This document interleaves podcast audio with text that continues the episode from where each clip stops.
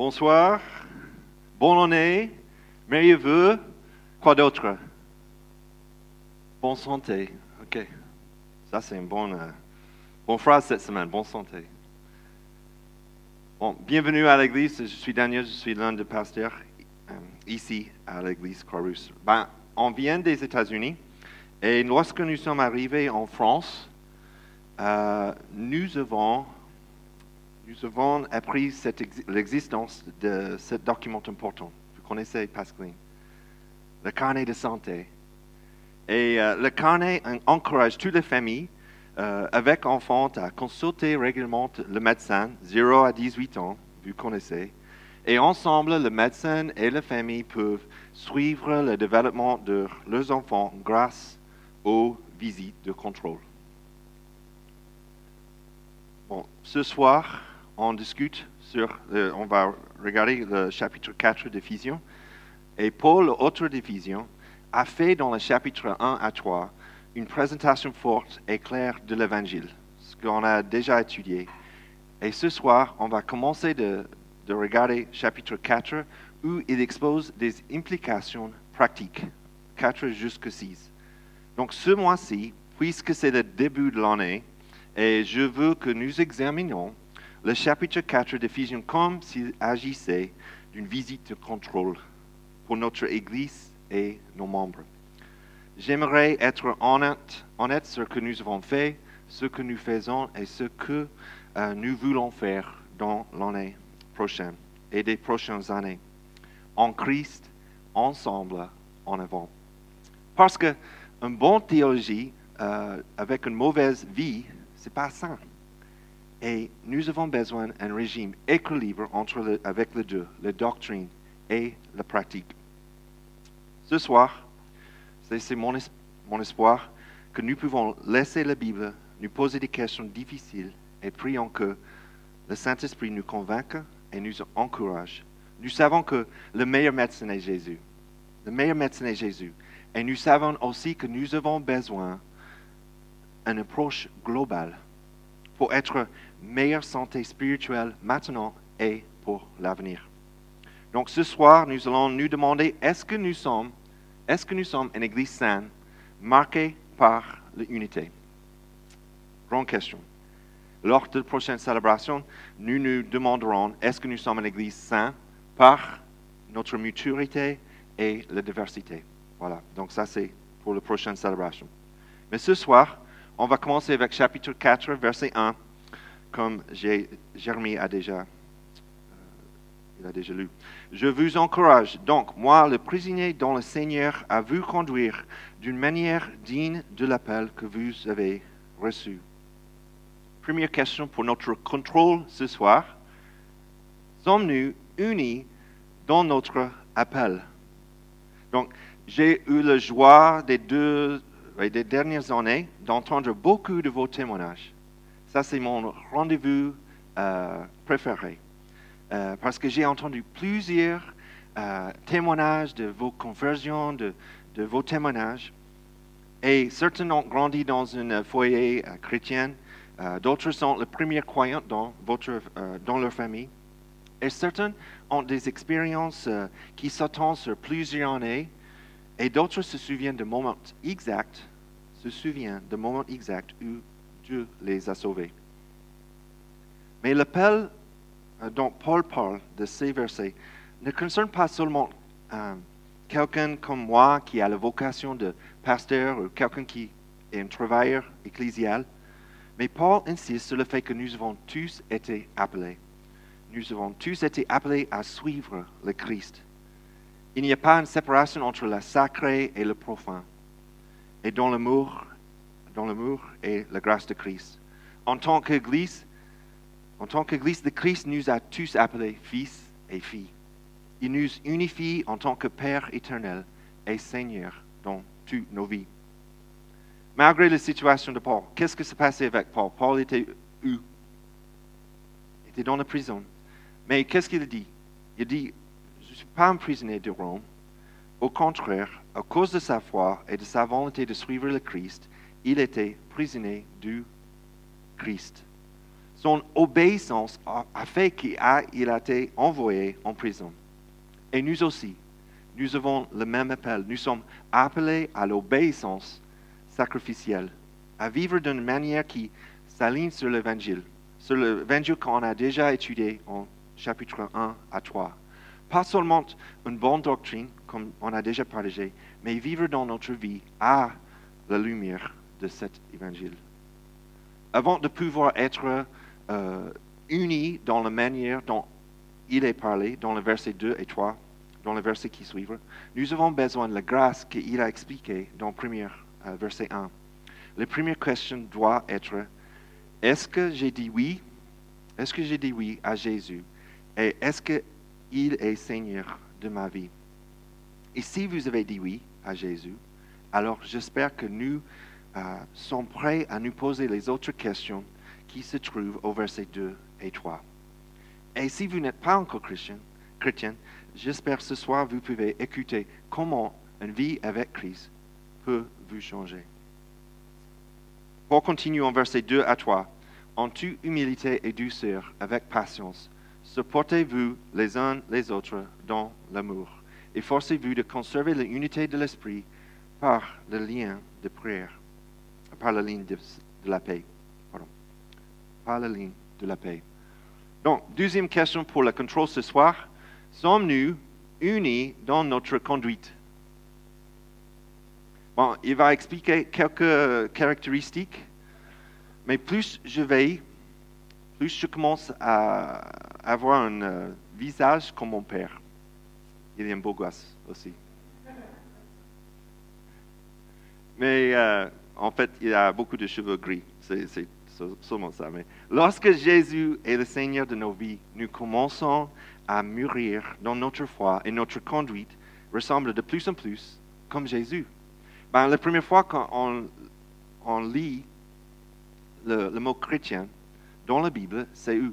C'est en Acte, chapitre, acte, euh, chapitre 11, en Acte, verset 26, où dans l'église d'Antioche, euh, ils étaient en train de grandir. Euh, grandissaient, mûrissaient et devenaient de plus en plus comme Christ. Donc, ils étaient appelés chrétiens, petit Christ. Donc, ce soir, dans le verset 2-3, Paul donne cinq caractéristiques qui devraient, qui devraient nous qualifier en tant que croyantes et nous aider à maintenir de manière proactive l'unité dans notre Église. Ainsi, nous devenons de petits Christ. Première caractéristique, c'est l'humilité. Est-ce que je grandis dans l'humilité? Philippiens, chapitre 2, 5 à 8. Que votre attitude soit identique à celle de Jésus-Christ, lui qui est de condition divine. Il n'est pas regardé son égalité avec Dieu comme un butin à préserver, mais il s'est dépouillé lui-même en prenant une condition de serviteur, en devenant semblable aux êtres humains. Reconnu comme un simple homme, il s'est humilié lui-même en faisant preuve d'obéissance jusqu'à la mort, même la mort sur la croix. Le mot humilité est peu fréquent dans la littérature dans le premier siècle. En fait, lorsqu'il apparaît, c'était avec une connotation négative dans le premier siècle. L'orgueil était plus valorisé et les chrétiens étaient ridiculisés par leur humilité. À l'époque de Jésus, comme dans la société actuelle, le moyen d'avancer était par l'orgueil, en s'exaltant et en pensant d'abord à soi. Le chemin de Jésus et le chemin de la croix sont à contre-courant, n'est-ce pas? C'est contre-courant. Les dernières seront les premiers. Les petites et les humbles avant les orgueils et les égocentriques. Pour que l'unité existe dans le royaume de Dieu et même dans notre Église, les personnes doivent vivre pour le bien d'autres plus que pour le leur. Et en tant qu'Église, nous devons quotidiennement lutter contre la tentation de nous exalter et de défendre, nos propres intérêts. Nous devons, moi je dois chaque jour combattre notre propre orgueil qui nous dit comment ces personnes peuvent-ils euh, peuvent-elles être aussi irréfléchies ou injustes ou méchantes Moi, j'aime bien la citation de Tim Keller qui dit Qu'est-ce que ça veut dire l'humilité? L'humilité, c'est l'essence d'humilité, n'est pas de sous-évaluer ni de se surévaluer, mais simplement d'être moins centré sur soi. Deuxième caractéristique ce soir, est-ce que je grandis en douceur? Matthieu chapitre 11, Venez à moi, c'est Jésus qui parle, Venez à moi, vous tous qui êtes fatigués et courbés sur un fardeau, et je vous donnerai du repos. Acceptez mes exigences et laissez-vous instruire par moi, car je suis doux et humble de cœur, et vous trouverez le repos pour votre âme. En effet, mes exigences, mes exigences sont bonnes et mon fardeau léger. C'est léger cette année. Le contraire de la douceur, c'est la dureté. Et cela ne signifie pas que nous sommes euh, timides et mais que nous sommes maîtres de nous-mêmes. Nous ne sommes pas des personnes faibles, mais au contraire, plus fortes parce que le Saint-Esprit transforme notre façon comment nous pouvons agir dans les situations difficiles, à grâce de le Saint-Esprit. Dans certaines traductions, Moïse était décrit comme un homme euh, forte passion. Ben, Moïse, c'était un homme qui, devant le Pharaon, a dit Laisse partir mon peuple. Ce n'est pas quelqu'un de timide. Oui, il avait des choses, euh, il a dit ben, J'ai besoin d'aide avec euh, mon bouche, mais il n'était pas timide. Et devant le Pharaon, il a demandé des choses difficiles. De même, Jésus était considéré comme un homme dur et humble.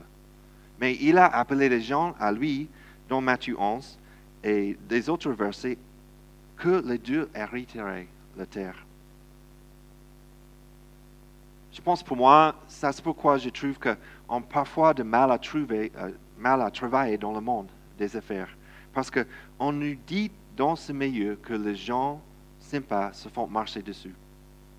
Dans ma propre expérience, quand j'ai travaillé dans une euh, boîte de consulting et aussi euh, avec une entreprise globale, j'ai souvent trouvé qu'il était très difficile d'être dû et de contrôler ma langue si je veux avancer un projet. C'était plus facile de mettre en colère euh, et d'exprimer mes frustrations ou pour râler contre quelqu'un, euh, équipe de service, une autre personne dans notre équipe. Ça, ça c'était plus facile. La plus difficile chose, c'était de garder en langue. Mais en tant que chrétiens, nous ne sommes pas appelés à être des brutes. Nous sommes appelés à être des personnes de douceur. Troisième caractéristique ce soir, est-ce que je grandis en patience? Super patience, je sais. Intimité, chapitre 1. Cette parole est certaine et digne d'être acceptée sans réserve. Jésus-Christ est venu dans le monde pour sauver des pécheurs. Je suis moi-même le premier d'entre eux. Mais il m'a été fait grâce afin que Jésus-Christ montre en moi le premier toute sa patience et que je serve ainsi d'exemple à ceux qui croiraient en lui pour la vie éternelle. Si nous sommes honnêtes, nous avons tous des intentions cachées. La question est de savoir qui va l'emporter aujourd'hui, cette semaine ou cette année.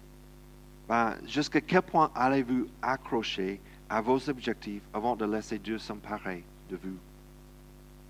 Marcher avec patience, c'est de poser nos propres désirs pour nos collègues, notre épouse, enfants, amis, collègues. Lorsque je manque de patience, ça veut dire que c'est le résultat d'un manque d'humilité et d'amour. Plus important encore, et parfois même plus frustrant, c'est quand on regarde la Bible, la seule façon que nous trouvons dans la Bible pour cultiver la patience, c'est comment? C'est de persévérer, persévérer à travers des saisons longues et difficiles. Qui voudrait inscrire avec ça cette année? Patience définie égale longue souffrance. Mais ce qui m'a le plus aidé, c'est de méditer sur la patience que Dieu m'a montrée, afin que je puisse être patiente avec moi-même et avec les autres autour de moi. Je sais que Dieu est très patient avec moi. Donc, je peux être très patiente avec les autres autour de moi.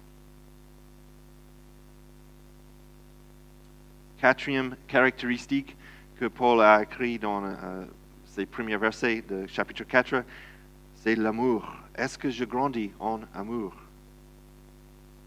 Romains chapitre 5, verset 8. Mais voici comment Dieu prouve son amour envers nous, alors que nous étions encore des pécheurs. Le Christ est mort pour nous. Le Christ nous a aimés que nous étions encore des pécheurs et nous vivions pas pour lui. Ben, j'ai partagé un peu mon prédication avec Christine euh, ce week-end et elle a dit oui, on était des ennemis. Donc, Jésus est venu même quand nous étions ses ennemis. Lorsque nous grandissons dans notre amour pour les autres, nous mettons de côté les états idéalistes de ce que devrait un ami. Vous voyez le conjoint idéal, une église idéale, et nous aimons de manière sacrificielle. Parce que l'amour couvre une multitude de péchés. En Pierre chapitre 4, la fin de toute chose est proche. Soyez donc sages et sobres afin de vous livrer à la prière. Avant tout, ayez un amour ardent les uns pour les autres, car l'amour couvrira une foule de péchés. Exercez l'hospitalité les uns envers les autres sans murmurer. L'un des problèmes fréquents dans la relation est que nous pouvons être dans une logique de donnante-donnante. Qu'est-ce que ça veut dire?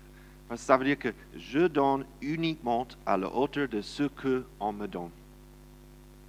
Je ne suis pas prêt à, faire des efforts si les personnes en face n'en fait pas. Bien sûr, il nous faut être sage avec Christ et avec le discernement, mais Jésus n'a pas entendu que nous le soyons. Il s'est donné à 100%, n'est-ce pas? À 100%. Parfois, je me sens le plus aimé par Christine quand je ne pense pas mériter son amour. Et pourtant, elle me donne 100% quand même. J'ai déjà vu des amitiés changer euh, lorsque j'ai aimé des personnes euh, de façon pratique et tangible, quand peut-être euh, cette semaine, ou pas cette semaine, mais il y a quelque chose qui s'est passé avec eux et ils n'étaient pas gentils envers moi.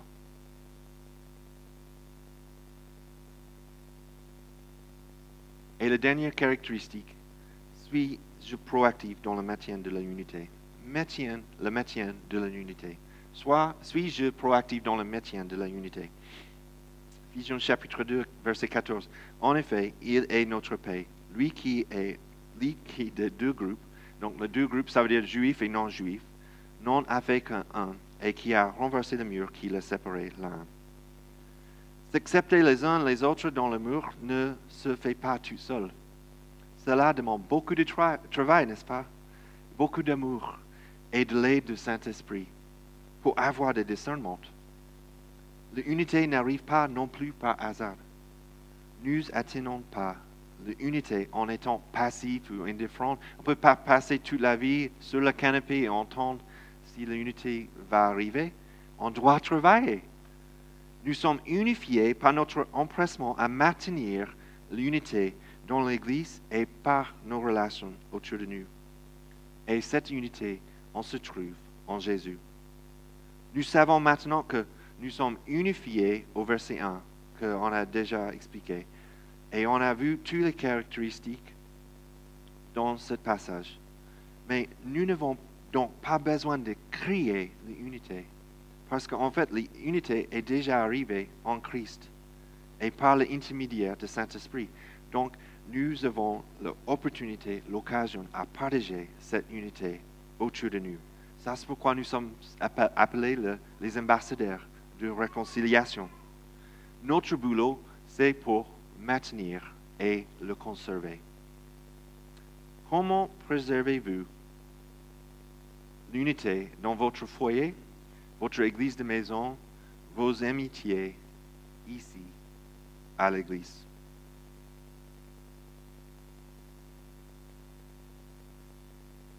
Ce chapitre commence avec Paul qui rappelle qu'elle est unifiée par son appel. C'est la grâce que nous avons reçue par Jésus-Christ et son Saint-Esprit. Et il termine ce chapitre en le rappelant et en les encourageant à vivre l'unité trouvée dans le Dieu trinitaire. C'est un peu comme un sandwich.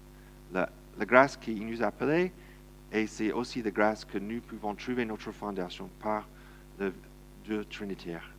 Mais c'est intéressant parce que normalement, il commence avec Dieu, pardon, Père, Fils et Saint-Esprit. Mais dans ces versets, il commence avec Saint-Esprit, Fils et Père. Et on va regarder. Verset 4. Il y a un seul corps et un seul esprit, de même que vous avez été appelés à une seule espérance par votre vocation. Donc, la dernière question pour notre contrôle ce soir, sommes-nous unis dans notre confession? Parce que l'œuvre d'Esprit Saint nous appelle et nous greffe dans l'Église et nous donne une Église éternelle. Euh, pardon, nous donne une espérance éternelle. En verset 4, on a vu que c'est par un seul corps. Qu'est-ce que ça veut dire corps? C'est l'Église. C'est l'Église. Nous venons des horizons différents. Ben, comme j'ai partagé, vous avez plusieurs différents témoignages.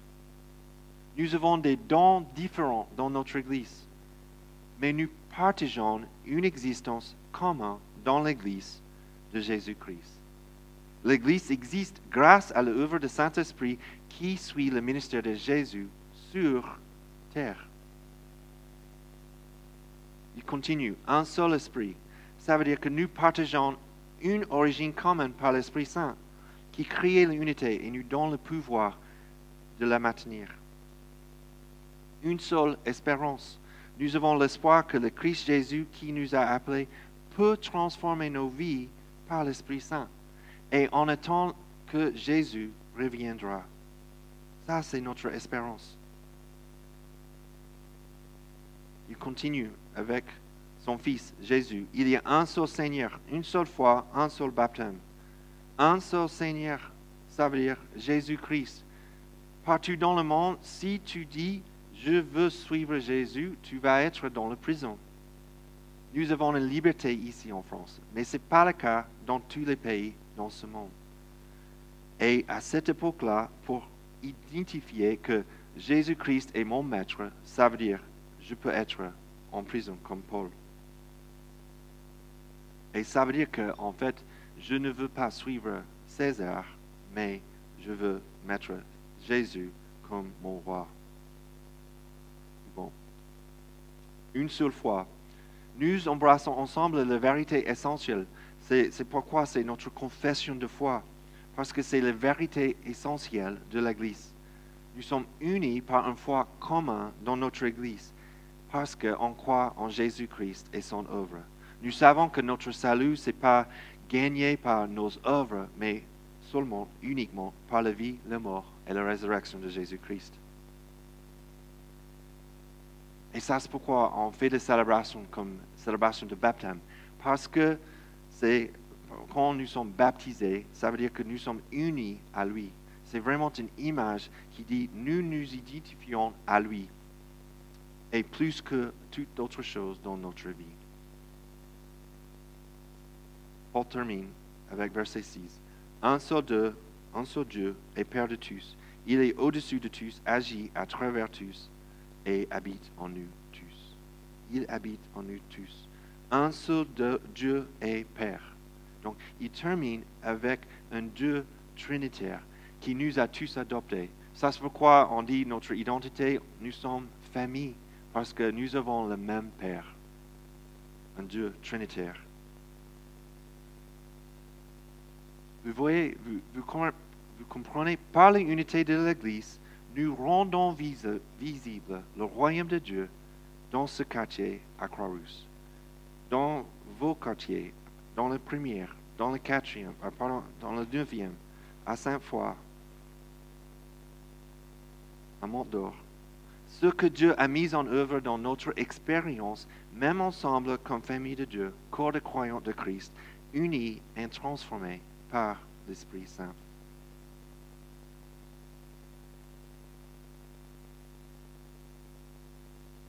Est-ce que l'Église de la Croix-Rousse grandit dans l'unité en réponse à la grâce de Dieu qui nous a appelés, transformés et unis?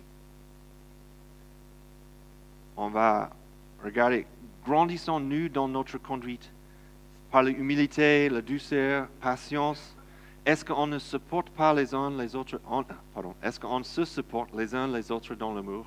Est-ce qu'on maintient l'unité d'esprit par le lien de la paix?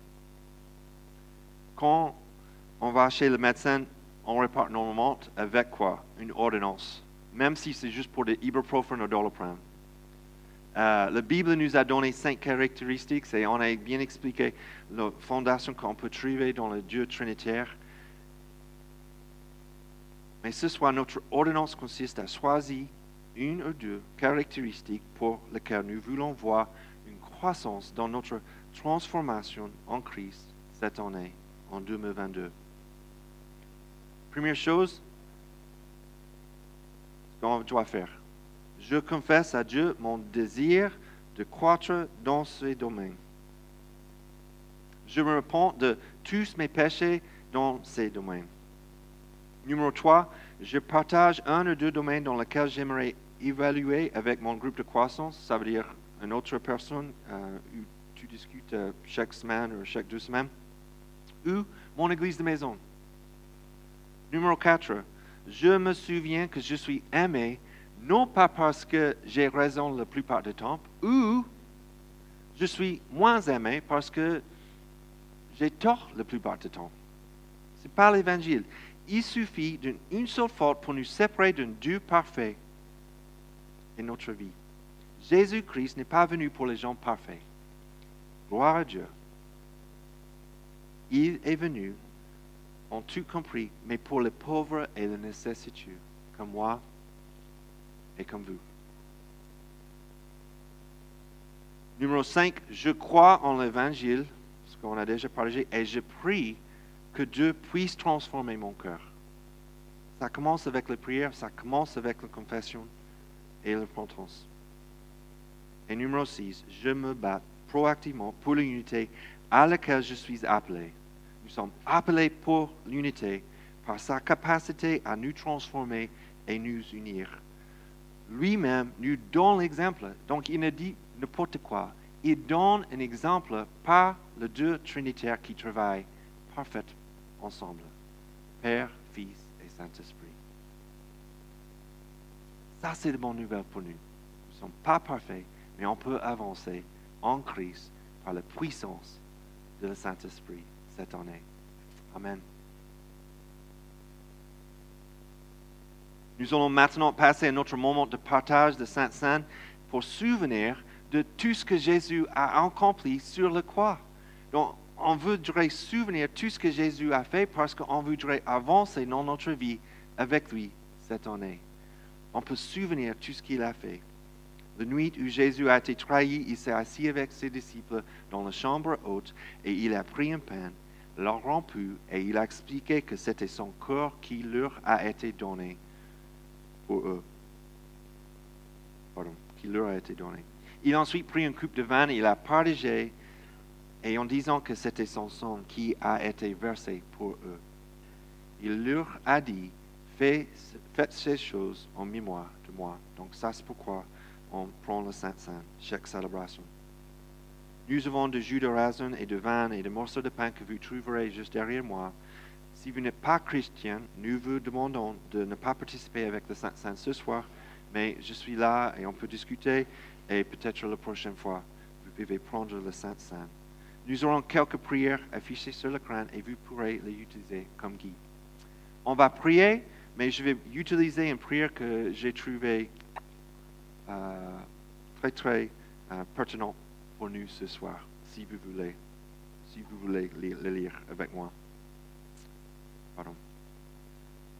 Nous prions. Père de tout ce qui règne sur tout, aide-nous à nous conduire d'une manière digne de notre appel.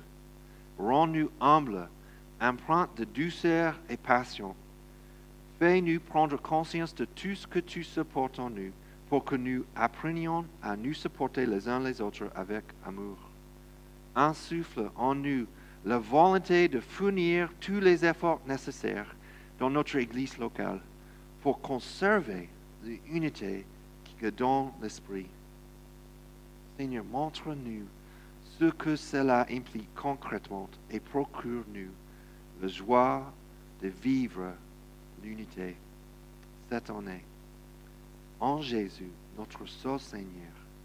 Amen.